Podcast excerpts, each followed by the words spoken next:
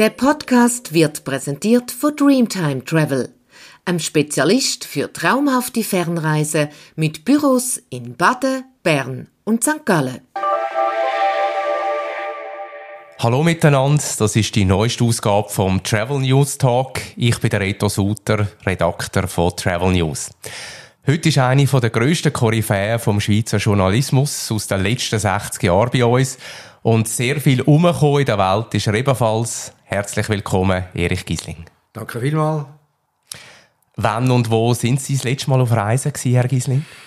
Äh, das letzte Mal auf Reisen war, bin ich mit meiner Frau, da sind wir nach Frankreich gegangen, nach Dijon. Äh, also nur eine kurze Reise gemacht, ja. Und professionell gereist äh, bin ich das letzte Mal im letzten November.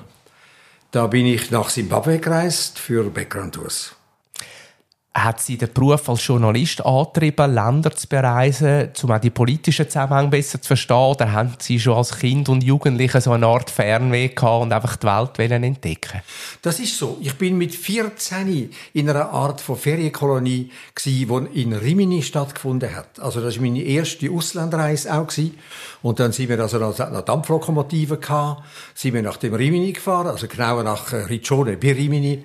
Und äh, das ist meine erste Grossreise gewesen, eigentlich. Und dann habe ich angefangen selber mit dem Velo sehr viel zu fahren.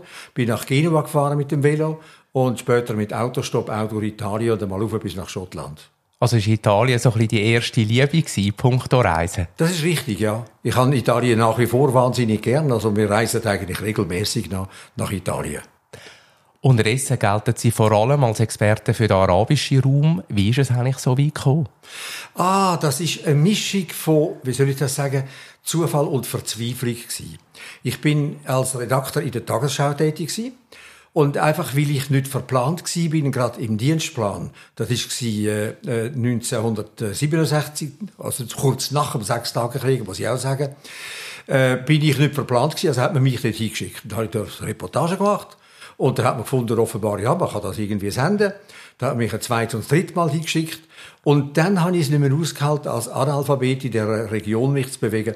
Und dann habe ich Arabisch, also berufsbegleitend, habe ich Arabisch studiert dann. Und hat sie ihnen von Anfang an den Ärmel reingenommen, wenn man so will, journalistisch, weil es einfach extrem spannend in Situation dort auch ist? Oder hat das ein bisschen gedauert, bis sie dann so ein bisschen, sage ich, immer wieder die Rückkehr haben, immer wieder darüber berichtet haben? Ja, es ist eine Faszination, die mich nach wie vor ja nicht äh, loslässt, weil die Faszination besteht darin, Konflikt noch und noch, eine Kultur, die eigentlich der sind wir geografisch näher, aber innerlich sind wir der eben doch fern. Also es gibt eine ganze Menge von Spannungsfeldern, äh, die dazu führen, dass man einfach, dass ich fasziniert bin von der Region. Und wissen Sie, wenn man dann so viel Zeit investiert hat, auch mit der Sprache, dann bleibt man dort irgendwo hängen.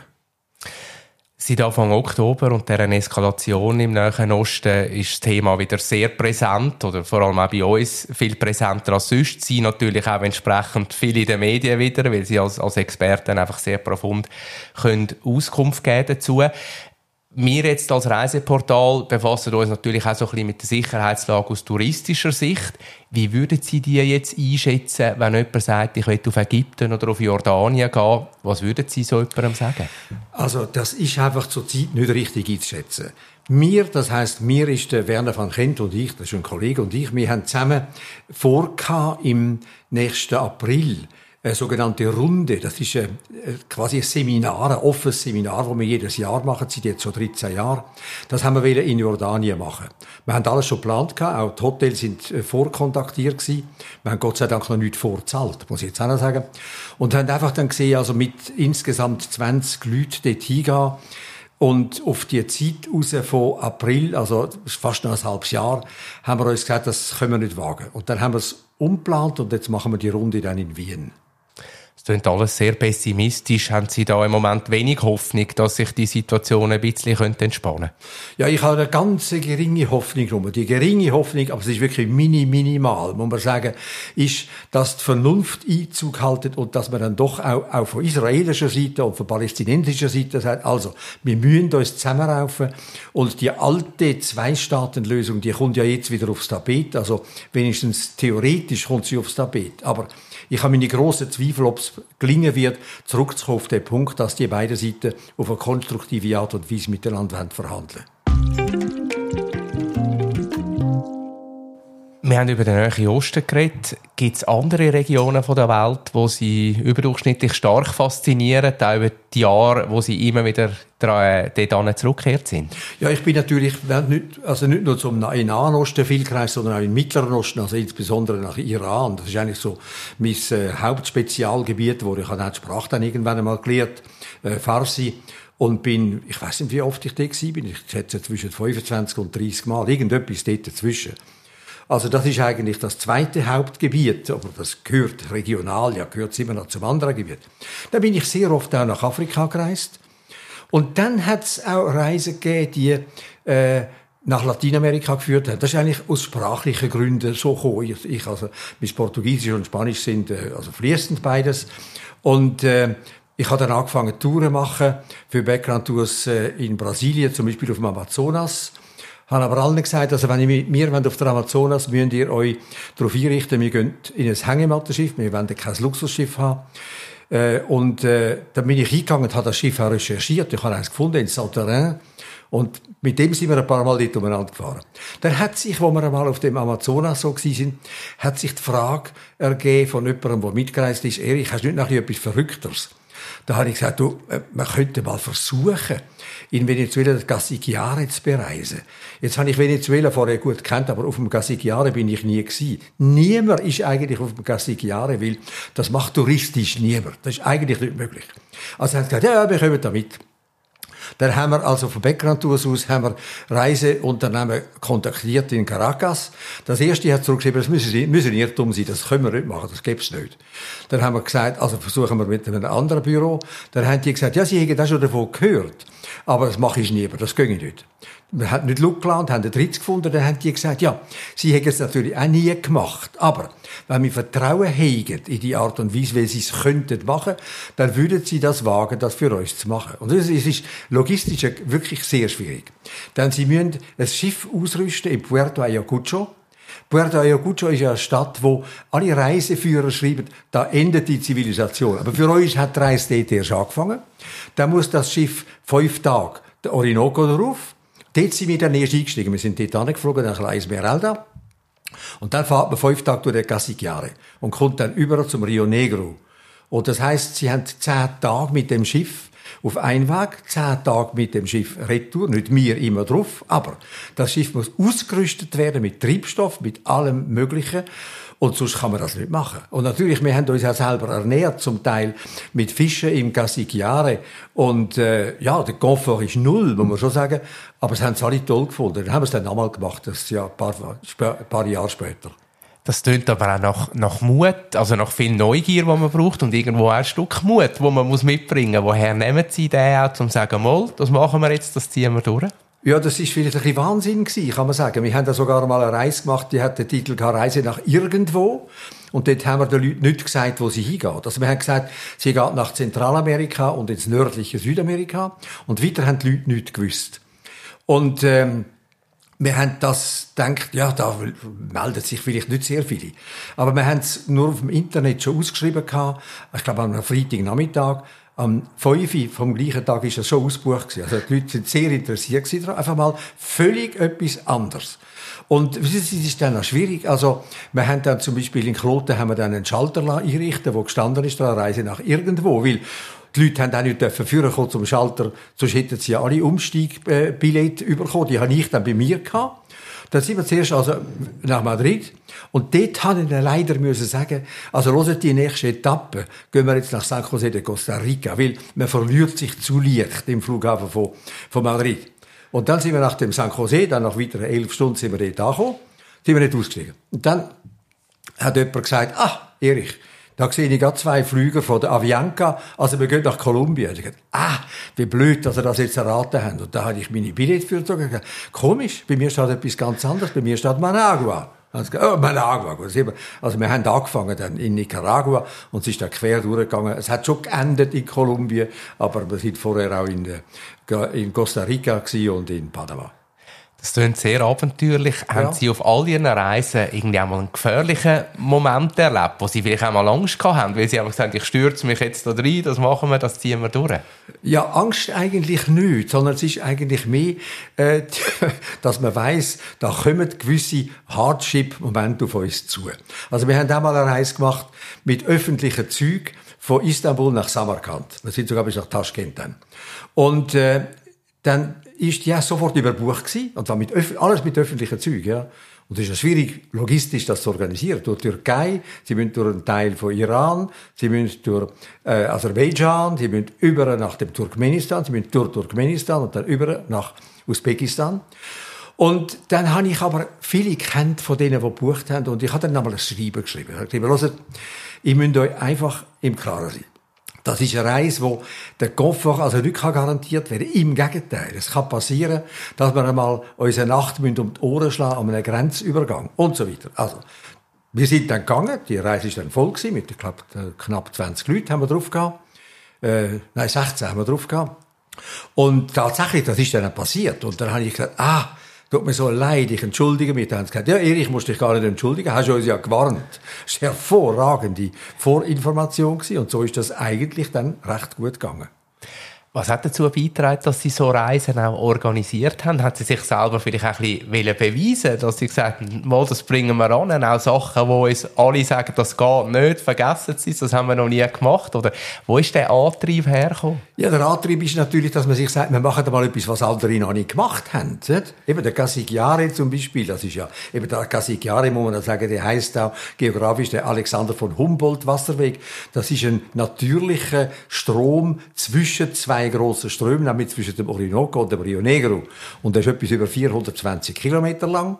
Und äh, ja, war einfach mal die Idee gewesen, das sollte man doch einmal können machen, haben wir auch gemacht. Aber Istanbul Samarkand, das ist eigentlich eine Idee gewesen, wo der André Lüthi und ich hatten und der Rudi Bless.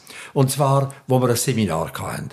Dann hat, dort haben wir äh, quasi ein Subunternehmen gegründet, nämlich Global Train, mal von, von uns aus. Und äh, dann haben wir das Seminar fertig gehabt, sind fast am Schluss gewesen, und dann hat, äh, ich glaube, der André Lüthi gesagt, ja, es ist alles toll und gut und so, aber was ist so, man hat nichts Verrücktes.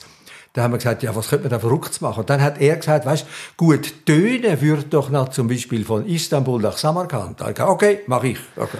Ja. Und dann sind wir noch das ganze Jahr gegangen, ja. Es ist irgendwie schon gegangen. Das Problem ist eigentlich gewesen, dass die Lokalen äh, Reiseunternehmer, die benutzen kein Zug. Und das merken sie, sie machen Fehler noch und noch. Dann haben sie also in der Türkei, es gibt einen Zug, der geht bis nach Van. Das ist in der von der Grenze der Türkei über, aber er geht über Kayseri. Und dann haben die irgendwie den Zug nicht gefunden, haben gesagt, ja, ihr müsst äh, via Kayseri nach äh, Diyarbakir und von dort dann mit dem Bus oben über, die, über die Berge.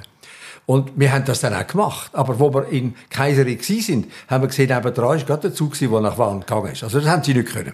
Dann haben sie nur noch eine zweite Klasse äh, buchen innerhalb von Turkmenistan und innerhalb von Usbekistan.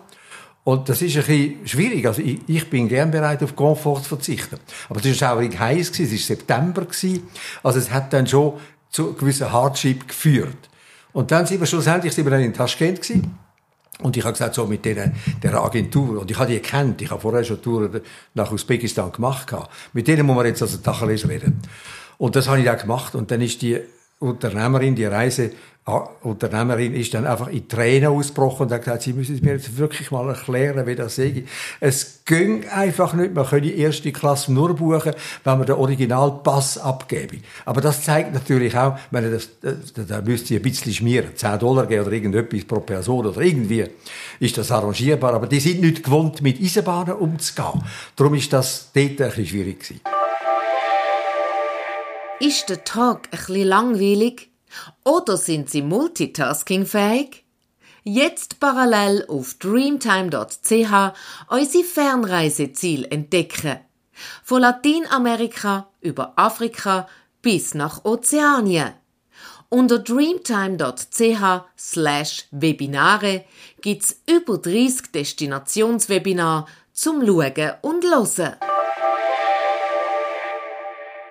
Was muss stimmen für Sie, damit Sie von einer Reise zurückkommen, heimkommen in die Schweiz und sagen, mal, das hat jetzt passt, da hat für mich alles gestimmt?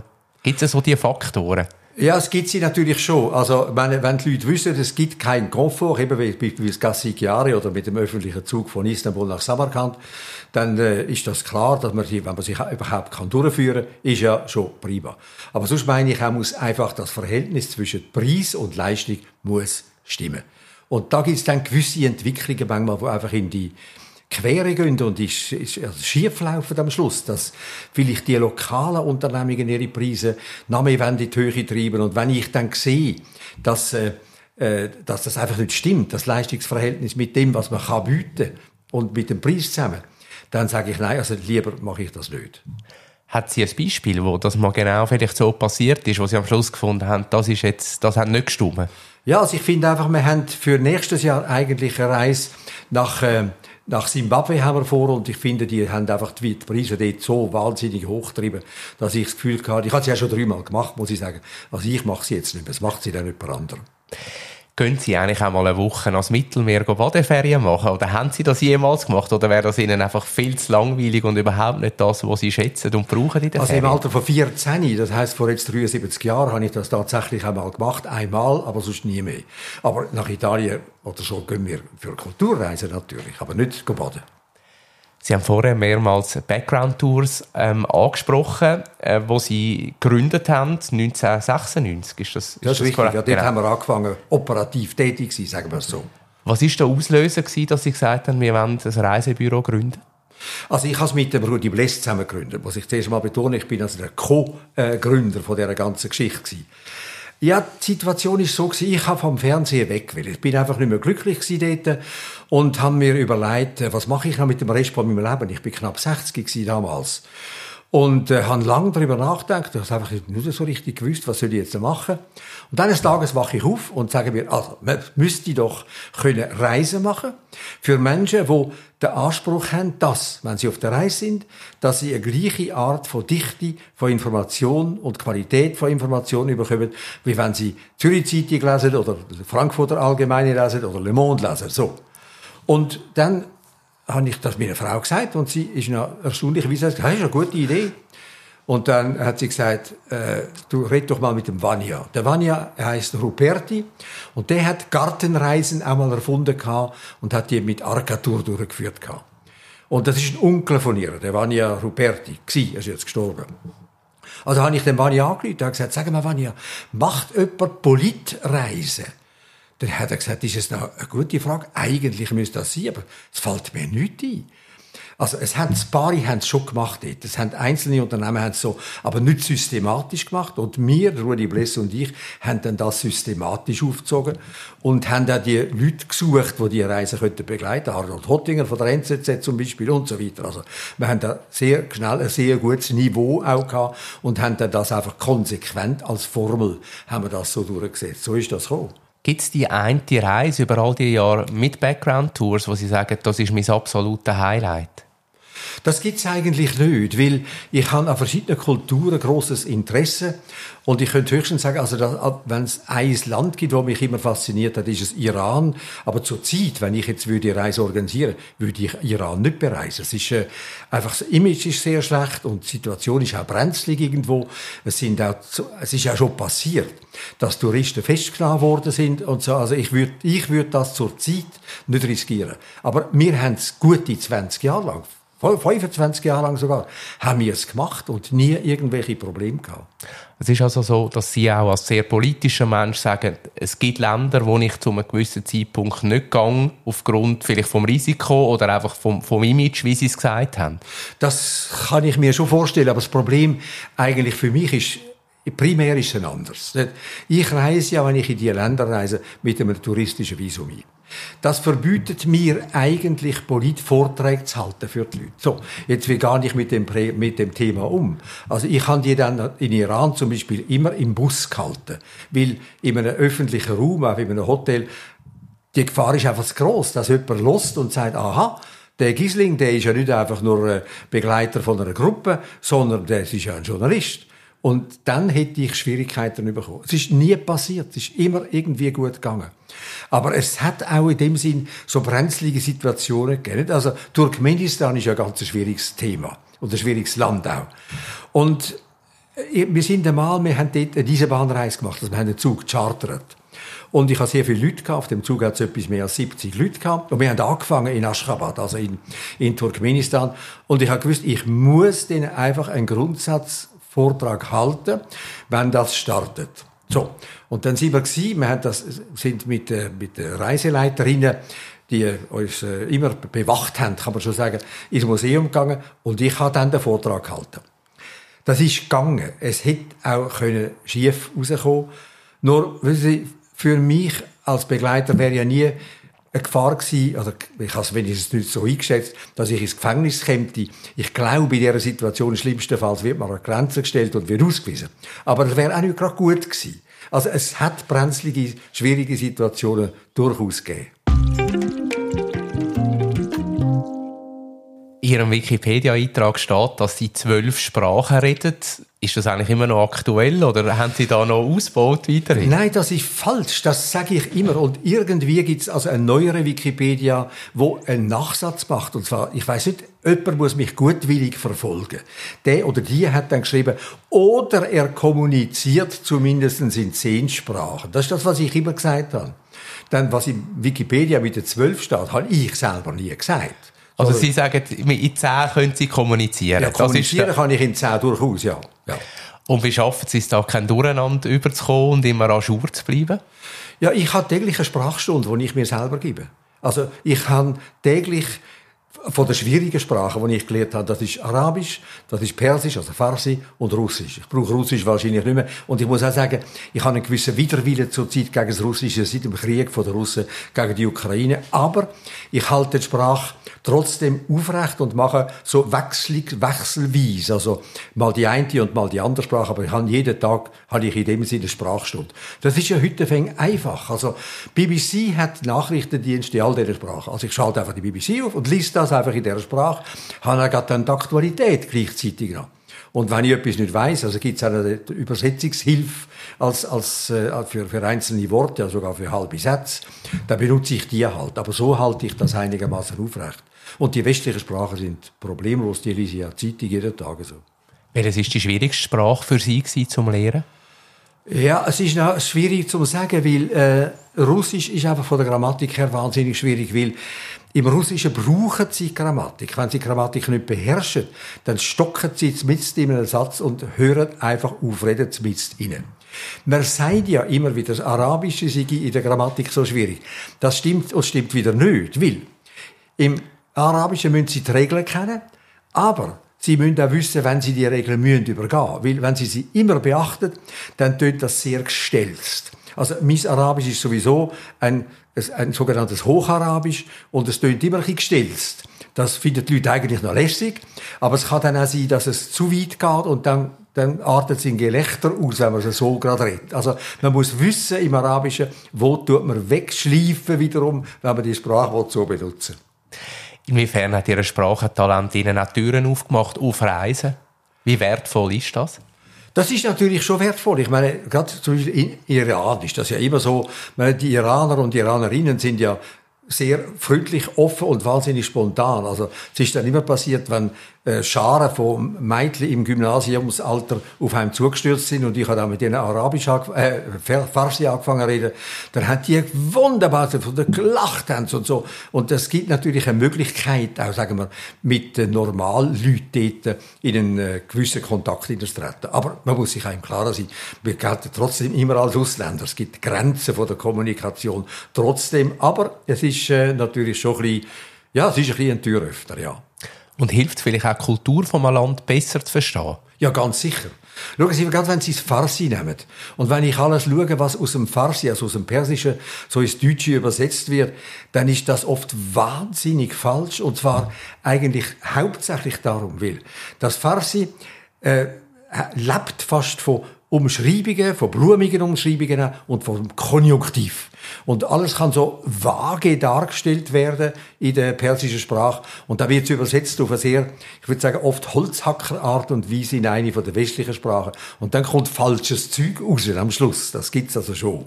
Also in dem Sinn ist die Sprache in dem Sinn können und kennen, äh, ja, das ist, das hilft sehr. Zum Schluss fange ich drei Sätze an, wo ich Sie bitten würde, die für mich fertig zu machen. Eine Region, wo ich unbedingt einmal noch an möchte reisen, ist? Keine. Überall schon gewesen, wo Sie, wo Sie Sehnsucht haben? Nein, ich, schauen Sie, ich, ich habe immer zuerst Sprache gelernt. Ich bin nie in China gewesen. Ich bin in Japan gewesen, aber ich habe versucht, Sprache zu lernen. Aber ich habe es nicht gut können, natürlich. Also ich müsste zuerst also einen gewaltigen Aufwand betreiben selber, um zum Beispiel nach China zu reisen. Wenn ich in einem anderen Land als in der Schweiz müsste leben, wäre das? Frankreich oder Italien. Und meine nächste Reise geht auf? Wahrscheinlich nach Wien, weil eben dort, wenn wir dann die Runde durchführen, wo eben, eben auch als Seminar eigentlich ist, äh, aber die findet erst im nächsten Frühling statt. Herr Giesling, danke vielmals für den Besuch. Es war extrem spannend und ich wünsche Ihnen eine schöne Weihnachtszeit. Danke Ihnen, das Gleiche, Herr Sutter. Und euch danke ganz herzlich fürs Zuhören. Wenn ihr rund ums Thema Reisen immer auf dem Laufenden sein wollt, dann klickt rein auf unserer Website unter travelnews.ch.